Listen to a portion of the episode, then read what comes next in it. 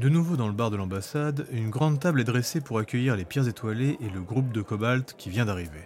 Les deux trolls Karork sont au centre, et la femme du frère de Raylork, Tikrina Lokars, est en train de raconter tous les événements. A l'inverse de Raylork, ses failles sont très peu visibles. Elle a cependant fait graver sur sa peau des sortes de tatouages qui augmentent la présence de sa magie. Elle en a notamment fait deux symétriques au niveau de son visage, et Argador comprend qu'il s'agit de runes, et cela l'aide à dégager plus de puissance. Il est très intéressé. Elle leur explique beaucoup de choses, notamment le fait que Rakaruk Tank, le frère de Raylork, s'est énormément rapproché du peuple des hommes lions, et pour une fois les Midgardiens se sont mis d'accord sur une appellation, les Léonides. Ce peuple est l'un des rares peuples stygiens et océaniens à avoir un contact développé avec Midgard. Mais cela est dû au fait que les Valkynes ont un lien certain avec eux, même si pour le moment personne ne sait où se trouve leur ancêtre commun. Les Léonides ont aussi un lien très fort avec la magie, ce que le groupe de Cobalt a beaucoup étudié, et Rakaruk Tank a développé une grande fascination sur le sujet, il a même rencontré toutes les plus hautes autorités. Et quand sa femme explique les quelques aspects techniques, Raylork ne peut s'empêcher de trouver une similarité avec les Arkarork. Hiro était en train de s'endormir quand Tikronalokars fait enfin référence à celui qui a tout déclenché. Le déflagrateur. Certains le connaissent de renom, comme Ular et Elias, d'autres ont besoin d'explications. C'est un breton albionien redouté, un thaumaturge, extrêmement dangereux. Il est spécialisé dans les explosions. Il maîtrise un feu puissant et destructeur.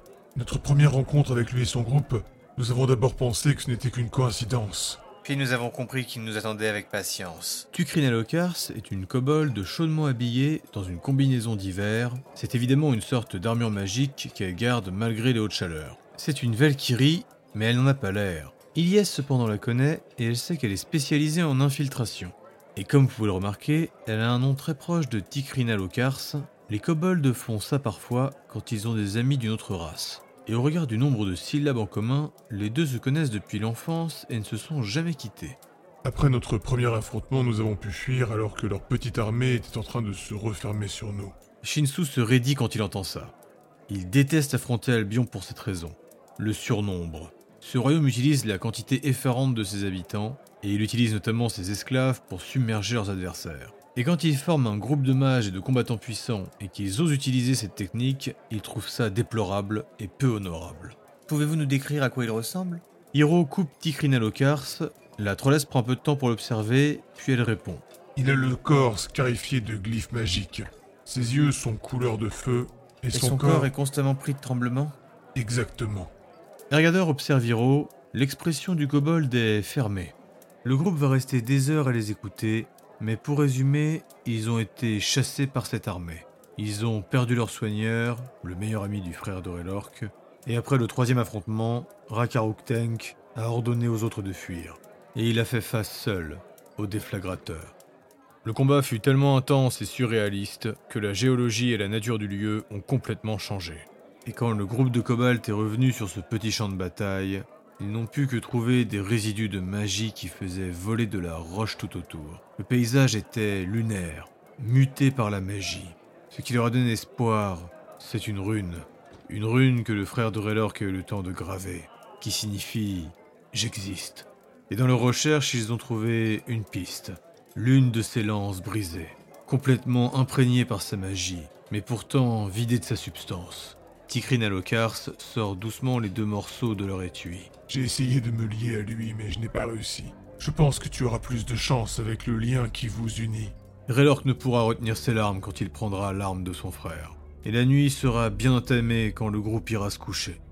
Ils ont tous des chambres dans l'ambassade prévues pour les héberger. Sauf Hiro et Ergador qui dorment dans la flamme sur les quais.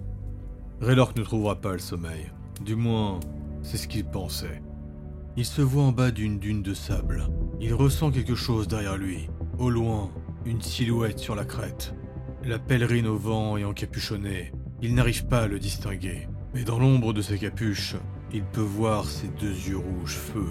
Il plante méthodiquement ses quatre lances dans le sable, puis il incante. Il a déjà compris ce qui va se passer. Cet albionien est en train de le narguer.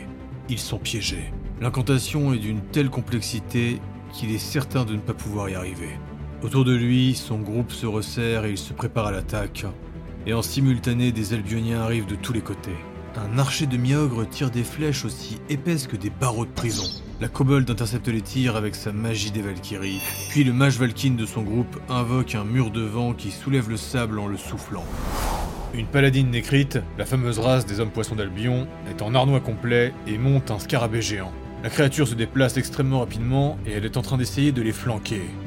À côté de lui, sa femme envoie des projectiles magiques dans une quantité démesurée, mais il n'a pas le temps de la regarder. Il continue d'incanter, et ses quatre lances s'élèvent dans les airs. Des soldats ennemis sont en train d'arriver de tous les côtés.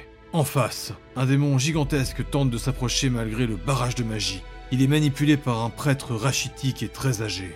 Rack Dépêche-toi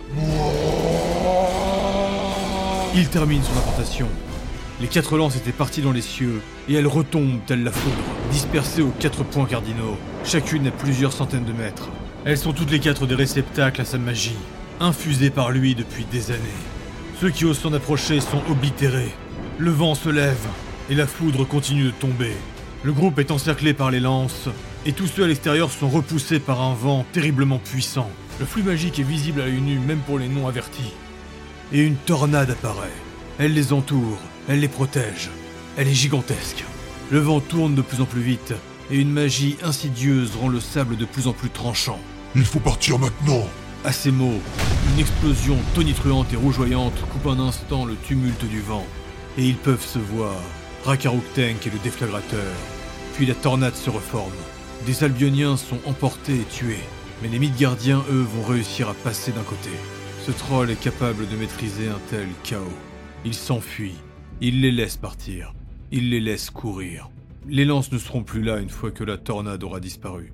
Autant de puissance, mais surtout un tel contrôle. Il est heureux de l'avoir trouvé. Sa magie est déjà en train de le fasciner. Il sourit sous sa pèlerine et ses mains tressaillent d'excitation. En sueur, il ouvre les yeux. Il est dans sa chambre, pris de tremblement, mais il se calme rapidement.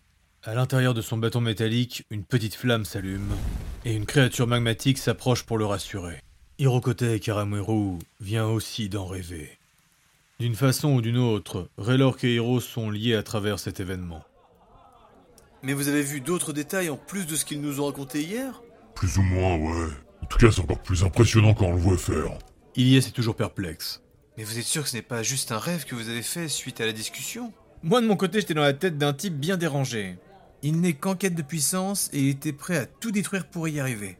Et là, en regardant le troll, il exultait. Shinsu est debout, il a déjà terminé de manger, le reste du groupe est toujours en train de prendre son petit déjeuner. Bon, on va le voir ce génie ou pas Ular s'agace. Shinsu, on est en train de parler de deux personnes qui ont eu une vision, ce n'est pas rien. J'en ai eu plein des visions, moi, y a rien d'incroyable. Ross se gratte les poils de la gorge. Si tu fais référence à celle que tu as avec la dévoreuse, euh, c'est pas vraiment pareil. Ergador fronce les sourcils. Il est aussi prêt à partir, et ses yeux descendent sur l'épée maudite. Puis il regarde ses deux gants qui ne lui parlent pas autant. Une fois qu'ils ont terminé de se sustenter, Ergador a été payé un tico pour les guider jusqu'à la demeure d'Anoméo. Ce genre de service monte jusqu'à 5 pièces d'or, et Hiro a grincé des dents quand il a fallu sortir l'argent. Redork est mécontent. Il voulait que les membres de Basalt viennent avec eux, mais Ies a insisté pour qu'il n'y ait que les pierres étoilées. Et puis, ils doivent se reposer. Le quartier de Platine est presque à l'opposé de là où ils se trouvent. Ils doivent donc traverser toute la ville et passer par-dessus les multiples ponts du Nil. Et quand ils arrivent dans cette zone, ils sont tous subjugués. C'est l'une des parties les plus riches de la ville. Tous les bâtiments sont somptueux et immenses, et les gardes des sables à l'entrée du quartier semblent vérifier qui peut y entrer.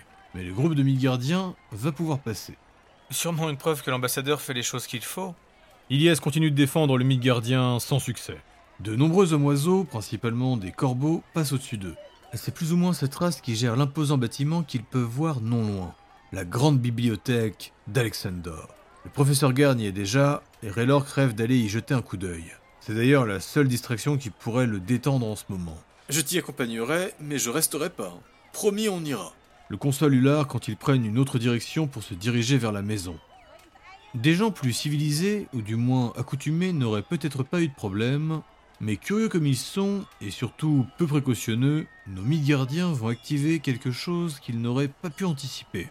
Le Tico finit de les guider devant un mini-palais, petit en taille, mais grandiloquent en style, des moulures, des sculptures, des vitraux subliminaux, la demeure irradie de magie, et tout s'entremêle dans un style sulfureux et ostentatoire. Le groupe se retrouve devant la propriété, la rue est large et les quelques passants semblent ne pas s'approcher. Raylork avance d'un pas vers la demeure, Anoméo rien. Ross remarque que le petit portail de l'entrée semble ouvert. Il le pousse et il s'ouvre. On devrait peut-être aller toquer. Hullard est toujours émerveillé. Mais, mais, mais c'est qui ce type? Ilyes se gratte la tête, elle regrette. On aurait dû demander des infos à l'ambassade. Hors de question. Dit Shinsu qui est déjà en train de rentrer avec Hiro et Ergador. Il y a un petit sentier pavé de marbre et de pierres précieuses qui emmène jusqu'à la porte d'entrée. Tout est magnifique et même le gazon est scintillant. Et c'est malheureusement Shinsu qui va déclencher les hostilités, car il va s'écarter du chemin. Il préfère toujours prendre sa propre route pour éviter de tomber dans les pièges ou les embuscades, mais là... euh, Ular et Raylork rattrapent le reste du groupe, Ilyes est derrière eux toujours dubitative, et Ross ferme soigneusement le portillon. Ils montent tous les quelques marches pour finir sur un porche. Le troll baisse les yeux pour regarder son scald, le boblon remet sa mèche rebelle, puis il va pour toquer. Mais derrière eux, ils entendent un coup d'épée. Tous se retournent vers Shinsu qui est toujours sur la pelouse à côté. Le, le gazon vient d'attraper. Et le groupe n'a pas le temps de comprendre qu'ils se font attaquer. Des lianes, des feuilles et des ronces jaillissent sur eux. Mais c'est surtout sur Shinsu. Le Frostalf enchaîne les coups avec sa dévoreuse pour parer et trancher les assauts. Ular sort un bouclier. Hiro Fusille le feu Le kobold a un sourire carnassier. Il lève les bras pour incanter. Ilyes s'interpose. Mais ça va pas, vous deux Et comme un enfant pris la main dans le sac, Hiro s'immobilise. Ergador avec ses griffes contre les quelques lianes qui se jettent au niveau du porche. Raylork lui fait barrage avec ses deux épées. Il tranche dans tous les sens pour essayer de rejoindre Shinsu. Ross a l'arc bandé et observe de tous les côtés. Céleste enfin s'illumine et Elias finit par la prendre. Ah non, Céleste, pas toi On ne va pas ravager le jardin de quelqu'un Mais c'est le jardin qui nous attaque. Ross sera le premier à remarquer que la porte d'entrée est ouverte. Euh... Les gars Hiro s'était reculé de quelques pas pour bouder. Il est donc juste à côté de la porte d'entrée. Bon, les jardiniers, moi j'y vais.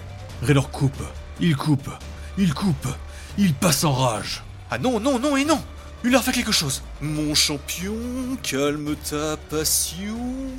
Un chant apaisant. Et le troll se calme instantanément. Shinsu, je sais très bien que tu peux venir jusqu'à nous. Alors arrête de tout couper comme un fou.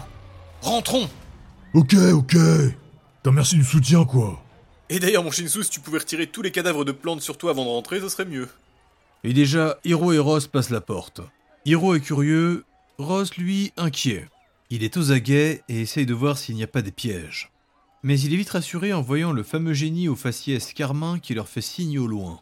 Il est au bout du couloir. Raylork aura tout de même le temps de remarquer qu'il passe des tranches de magie, notamment une zone de protection structurelle, mais aussi une fine zone d'anti-son. Même à Jardin, j'ai jamais vu ça. Hiro passe le premier pour rentrer, et alors qu'il franchit une arche imbriquée dans les murs, il a un haut le cœur. Puis presque en même temps, c'est Ross, Ular, Shinsu, Ilyes, Ergador et enfin Raylork. Des souvenirs de leur vie, des instants importants, mais aussi des moments oubliés. Ils sont vivides, puis redeviennent flous. Mais ils ont l'impression qu'on vient de violer leurs pensées. Les gants d'Ergador s'activent. Il ferme les poings. Céleste brille intensément et Ilyes la reprend. Raylork lui a vu des parties de sa vie et un blocage l'empêche de s'enrager. Ular est courroucé, et avant que les combattants n'essaient d'attaquer, Mais comment osez-vous piéger vos invités de la sorte? Qu'est-ce que vous avez essayé de nous faire? Le génie sourit. Je suis sincèrement navré, mais j'étais obligé de vérifier. En vous invitant de la sorte, je savais que j'allais me mettre en danger. Et j'avais besoin de savoir si vous en valiez la peine. Et je dois l'avouer, je suis en veine. Shinsu aussi a mis du temps pour se remettre des souvenirs qu'il a aperçus. Il sort sa dévoreuse et dans un même mouvement, il surgit devant le génie.